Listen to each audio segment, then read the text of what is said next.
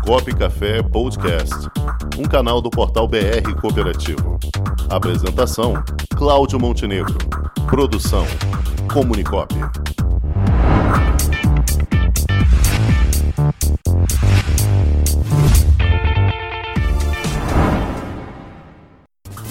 Opa, e aí? Estão me ouvindo? Não, você que vai ouvir.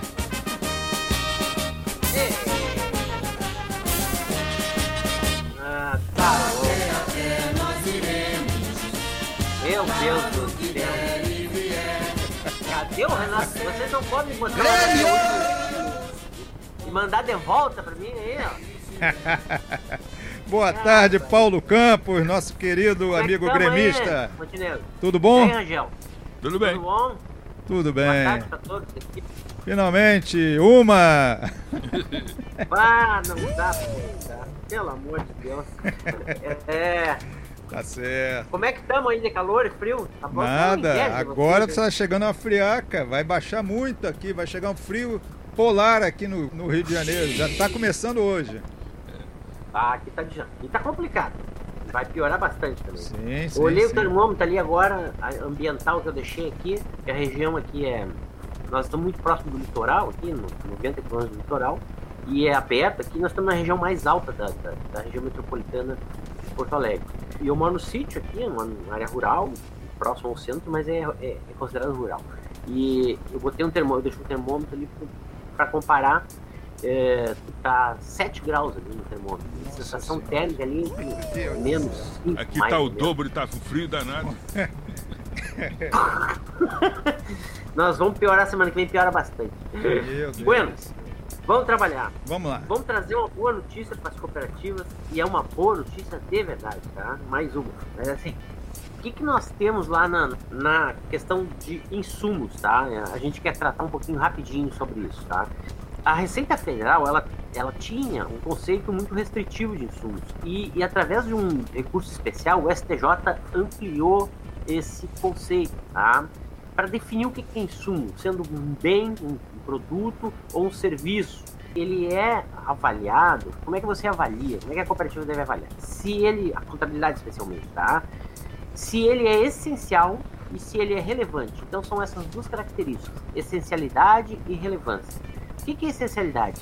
Se este bem, este produto, esse serviço, ele intrinsecamente na linha de produção ou na linha de serviço da cooperativa, ele é essa linha depende, ele precisa para que a coisa aconteça lá no final, ele é essencial. Ou se para manter a qualidade do bem, ou do produto final ou do serviço final, ele seja essencial, você está caracterizando ele como insumo.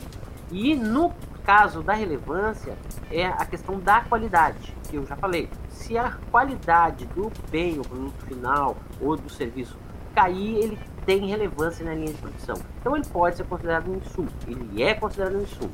Tá? Hoje está se aplicando bastante lá no, no direito esse conceito dado pelo STJ. Como é que você faz o- a análise direta? Você faz o teste de subtração. O que, que é, é, é, teste de subtração? Você faz a leitura ao contrário. Você retirando esse, esse bem, ou esse produto, ou esse serviço da linha de produção, eu chego lá no final, eu consigo chegar com a mesma qualidade. Se a resposta for sim ou não, se a resposta for não para as duas ou para uma, e você está caracterizando ele como insumo. E daí? Então, chegando na nossa questão central. A Lei 13.709, que é a Lei da Geral de Proteção de Dados, LGPD, ela impõe, impõe às cooperativas, às cooperativas, que eh, adotem medidas necessárias para o tratamento de dados. E não feito isso, reconhecido erros, vazamentos, falhas, independentemente de culpa dolo, não importa, há sanções, advertência, multa, enfim. Então, as cooperativas estão obrigadas ao cumprimento da LGPD. Dito isso, eh, foi impetrado um mandado de segurança e a Justiça Federal de Campo Grande, em primeira instância, em primeira instância, definiu que todas as atividades e recursos técnicos necessários para a execução da LGPD devem ser considerados insumos na linha de produção das cooperativas. Portanto, sujeito ao crédito físico o que é uma excelente notícia. Você tem um gasto que você acrescentaria no, e você vai fazer um aproveitamento do crédito do PIS da COFINS, certo? Está em primeira instância, mas é uma boa base já uh, para se discutir. Se vai discutir com a Receita, você tem que discutir por solução de consulta ou, ou por ação uh, judicial. Você não tem, né? Não tem isso. A Receita é você vai ter ação judicial. Mas aí temos um, um, um farol já dando, e eu entendo que está correto. Então você precisa uh, adotar tecnologia, é cara, você vai ter esse gasto, mas esse gasto vai ser convertido em posição de insumo e, consequentemente, você vai ter o crédito de dívida sobre, sobre ele. É bem importante essa informação para as cooperativas. Tá? As, os dirigentes devem procurar seus jurídicos para se atualizarem e os contadores também. Tá? Basicamente é isso. Sem dúvida. Qualquer real conta, né, Paulo? Oi? Qualquer realzinho conta, né? Ah, e essa, essa notícia é muito boa e, e vai melhorar muito. Eu tenho uma informação para dar, não sei se eu posso passar, o, o, Claudio. É, na terça-feira, dia 3, às 19 horas. Você acha que a gente iria ficar sem você passar essa informação, Paulo? É claro que vai, pode passar. tá, então tá no dia 3, é, às 19 horas, vai ter uma, um evento promovido pela OCB do Rio, é uma palestra, tá? Sobre INSS, recolhimento previdenciário dos professores cooperados de, eh, de cooperativas educacionais. Tá? É bem importante entender a responsabilidade cooperativa, do cooperado, como é que faz. Perguntas, eh, segundo o Silvio me passou, estão chegando. Cooperado é professor no estado, tem matrícula lá, ou na prefeitura, e ele é cooperado na cooperativa, num outro turno é, são previdências diferentes, esses recolhimentos, como vão funcionar para aposentadoria. São questões assim bem, bem relevantes, tá? Então vai estar no canal do YouTube, os links vão ser passados para todo mundo aí pela OCP. A partir das 19 horas perfeito, até as 20 Perfeito. Tá? Quem, quem se, os interessados já podem acessar o site da OCB do Rio de Janeiro, que é o www.rio.cop. Ali você tem todas as informações para acessar essa live importantíssima com o nosso querido consultor Paulo Campos. Vamos ver se conseguimos complicar a vida das pessoas mais um pouco. A ideia é não aí, é facilitar nada. Você quer saber? Se você é quer saber, Paulo, essa, essa foi a primeira notícia do programa de hoje. Todo mundo aqui já está sabendo. Já. eu, eu, eu, conectei logo em seguida, então não, não estranho. Foi não, a primeira notícia do programa de hoje. Demos em primeiríssima mão no Boletim BR Cooperativa, primeira edição. Ah, eu não ouvi, cara. Foi me, ótimo. Me perdoe, cara. Mas é ótimo. Você está reforçando e, e eu reforço aqui, convidando os companheiros das cooperativas educacionais e de outras cooperativas também, porque o assunto acaba também atendendo às demais, né? guardando as suas peculiaridades, mas é importante, né, Paulo?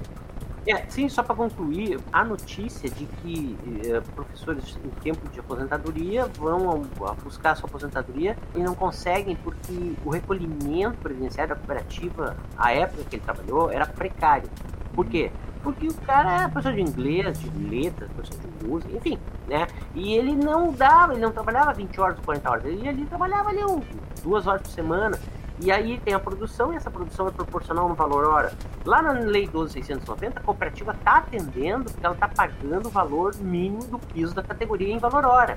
Mas no conjunto mensal do, da produção, não alcança o suficiente para fazer o recolhimento mínimo. E aí o INSS entende que há um, há, houve uma precarização no recolhimento e não aponta aquele período como válido para aposentadoria é um drama, é um problemaço, é um problemaço. E, e, então, eu acho por isso que eu acho que a live vai ser bem importante, tá?